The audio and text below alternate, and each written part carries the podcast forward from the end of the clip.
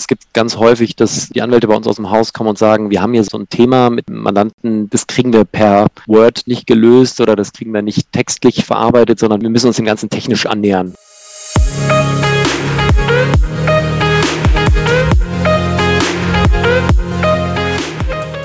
Herzlich willkommen zu How to Legal Tech. Hier erfährst du, wie du bereits ab dem Studium Legal Tech umsetzen kannst. Hallo und herzlich willkommen bei How to Legal Tech dem Podcast der studentischen Initiative eLegal. Ich darf euch heute ganz herzlich begrüßen. Luis Stade mein Name und als Gesprächspartner habe ich heute den lieben Henrik Wers, Legal Tech Manager Europe von Ellen Overy im Podcast. Lieber Henrik, schön, dass du dir heute Zeit, Zeit genommen hast. Schön, dass ich dich hier heute begrüßen darf. Hallo, ja, danke, ich freue mich. Wir haben uns heute ähm, getroffen, um über deinen Job zu sprechen, Henrik. Wir im Podcast beleuchten ja auch immer wieder alternative, neue Berufsbilder aus dem Legal Tech-Bereich. In einer vergangenen Folge haben wir schon das Jobbild des Legal Engineers ähm, beleuchtet, zusammen mit der Nadja Müller. Sehr hörenswerte Folge. Auch gerne dort nochmal reinhören, wenn ihr diese Folge hier fertig gehört habt, natürlich. Und wir wollen heute über deinen Job sprechen, Henrik, den Job des Legal Tech Managers Europe. Und dazu würde ich als erstes ganz klassisch mal beginnen. Bei deinem Werdegang, könntest du uns ein bisschen was erzählen? Wie hast du dich qualifiziert? Was hast du studiert? Und was waren auch so die ersten beruflichen Stationen bei dir?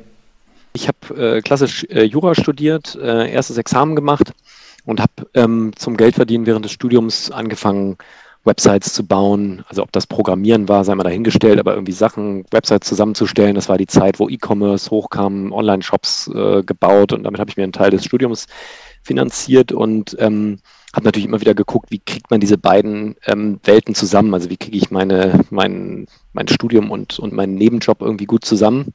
Und ähm, habe tatsächlich auch mal, glaube ich, für ein, zwei Kanzleien irgendwelche kleinen Websites äh, gebaut und dachte dann aber eben auf dem Weg dahin, ähm, dass, es, dass ich dann irgendwann zum äh, Software-Lizenz-Vertragsrechtler oder sowas äh, verkommen müsste, ähm, um, um beide Welten irgendwie weiter ähm, voranzutreiben und habe mich dann ziemlich schnell rein der IT verschrieben, habe nochmal einen äh, Master gemacht, der sich, ähm, also in meiner Masterarbeit habe ich mich dann stark mit Innovationsmöglichkeiten ähm, im, im IT-Umfeld ähm, beschäftigt und kam dann über verschiedene Stationen ähm, zu, zu verschiedenen Startups. Ich glaube, ich habe insgesamt sieben Gründungen mitgemacht, von denen drei irgendwie größer oder relevanter waren.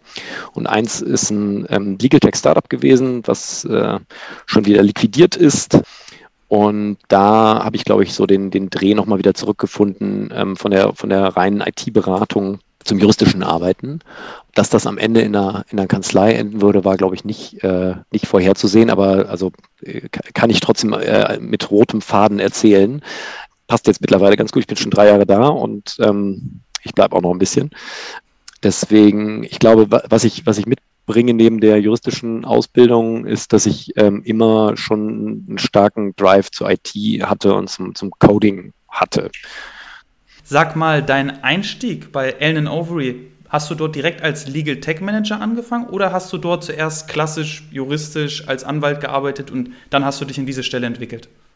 Nein, ich kann nicht als Anwalt anfangen. Ich bin kein Volljurist. Ich habe kein zweites Examen gemacht. Äh, ich habe irgendwann, weil ich immer dachte, uh, ich bin ja nur Halbjurist, äh, habe dann noch einen äh, Master drauf gemacht, so dass ich dann jetzt irgendwie das Gefühl hatte, passt schon auch. Muss man trotzdem immer noch ein bisschen erzählen und erklären.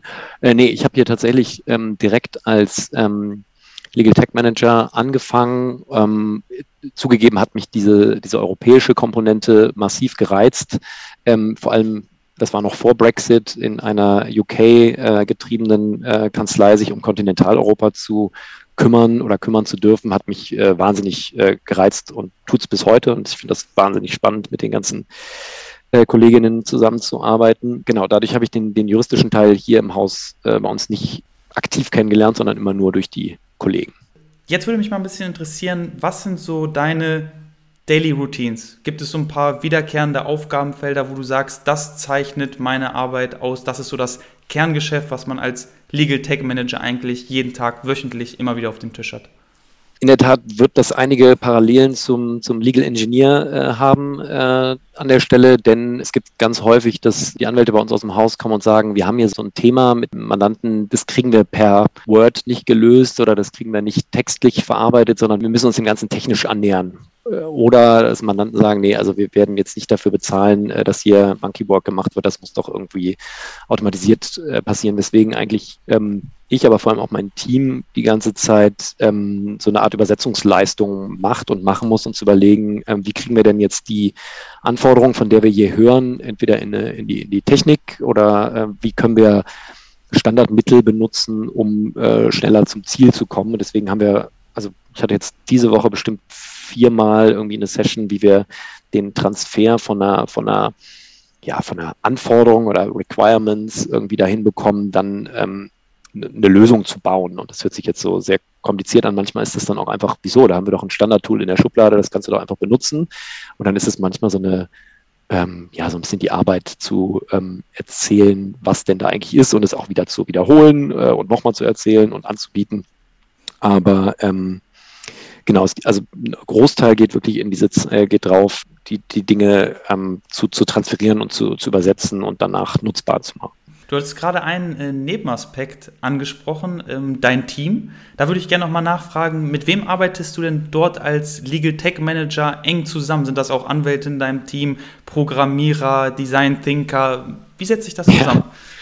Ja, ja gerne. Also ähm, ich ich finde, wir sind ein sehr schön ähm, bunt äh, gemischtes Team, ähm, also interdisziplinär. Äh, da sind BWLer genauso wie Wirtschaftsjuristen drin. Ähm, ich freue mich immer, wenn wir ab und zu Referendare bei uns ähm, unterwegs haben, arbeiten aber auch intensiv mit ähm, Associates mit dabei, die, die tief im, im Legal Tech-Umfeld ähm, unterwegs sind bei, bei mir im Team sind jetzt natürlich nicht äh, Partner bei uns aus dem Haus, aber die, die ähm, fordern das eben auch an, was wir, was wir liefern. Deswegen, also die, das reine feste Team ist dann irgendwann in sich schon ähm, abgeschlossen und hat nicht alle Kompetenzen in sich und vor allem keine volljuristischen äh, Kompetenzen, aber vieles drumherum.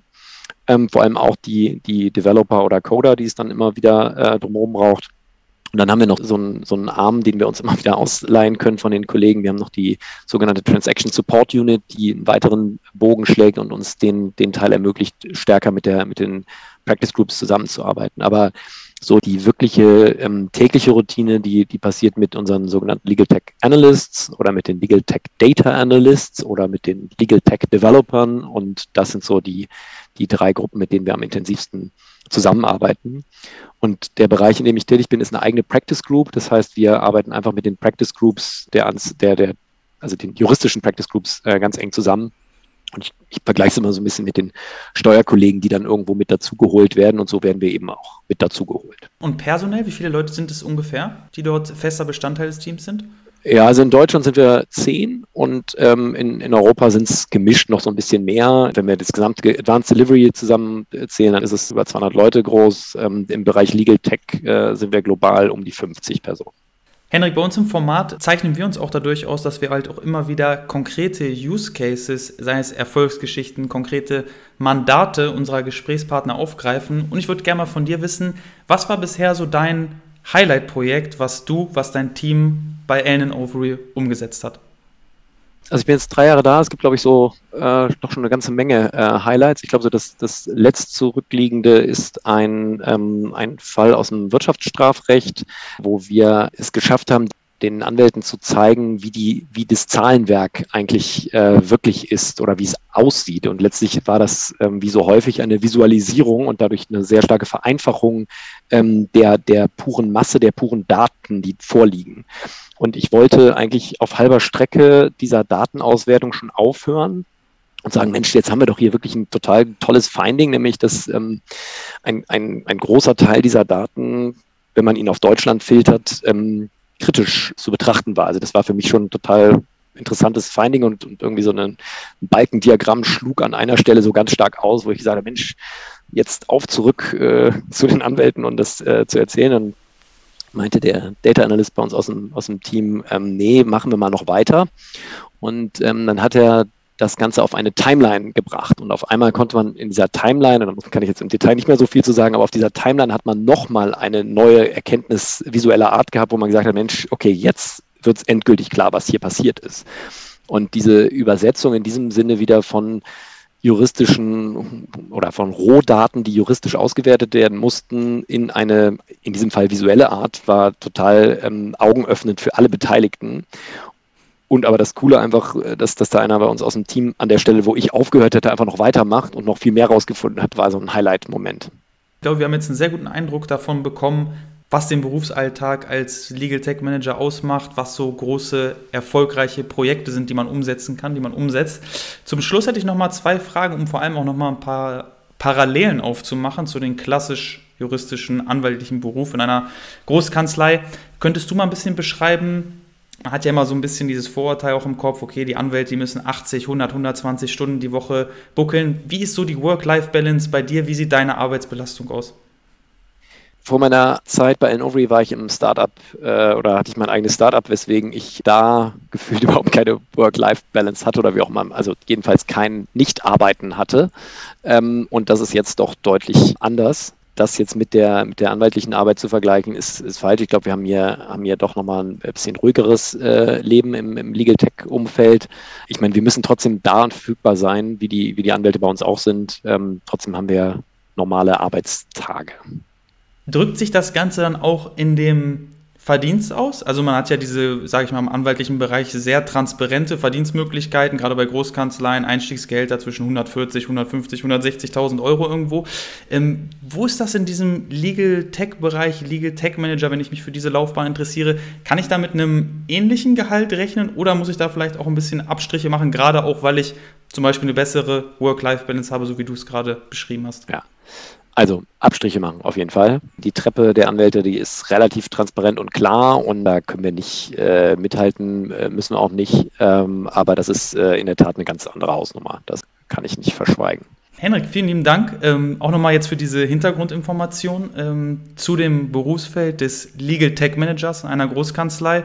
Klassischerweise beenden wir unsere Folgen immer mit einer ähm, sehr direkten Frage an unsere Gesprächsgäste. Ich würde dich gerne mal fragen, was wäre so das Legal Tech Thema, was du dir wünschen würdest, dass wir hier als nächstes im Podcast aufgreifen und erklären? Vielleicht weißt du auch schon einen passenden Ansprechpartner für das Thema. Ich glaube, dass dieses äh, das Thema Legal Tech äh, ganz gut äh, weitere ähm, Demystification verträgt. Das heißt, ähm, also bei aller Liebe zu AI und Blockchain-Themen finde ich es immer sehr gesund, äh, mal wieder ganz down to earth äh, zu, zu, Dingen zurückzukommen, die auch schon vor zehn Jahren technisch möglich waren, aber vielleicht immer noch heute nicht äh, verwendet werden.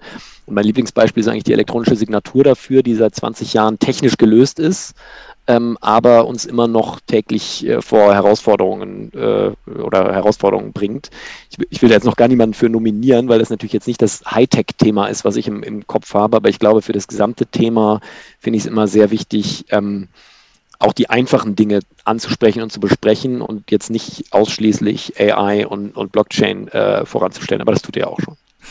Sehr cool. Vielen lieben Dank für den äh, Input, Henrik. Als nächstes dann vielleicht eine Podcast-Folge zur E-Signatur. Ich bin sehr gespannt, ähm, wen ich für diese Folge auf jeden Fall gewinnen kann. Ich bedanke mich nochmal recht herzlich für deine Zeit und freue mich sehr auf unseren nächsten Austausch. Lieber Henrik, bis dahin. Und damit verabschieden wir uns auch für diese Folge bei How to Legal Tech. Wie immer freuen wir uns über Anregungen, Lob und Kritik. Schreibt uns gerne über Social Media und lasst eine Bewertung in eurer Podcast-App da. Bis zum nächsten Mal bei How to Legal Tech.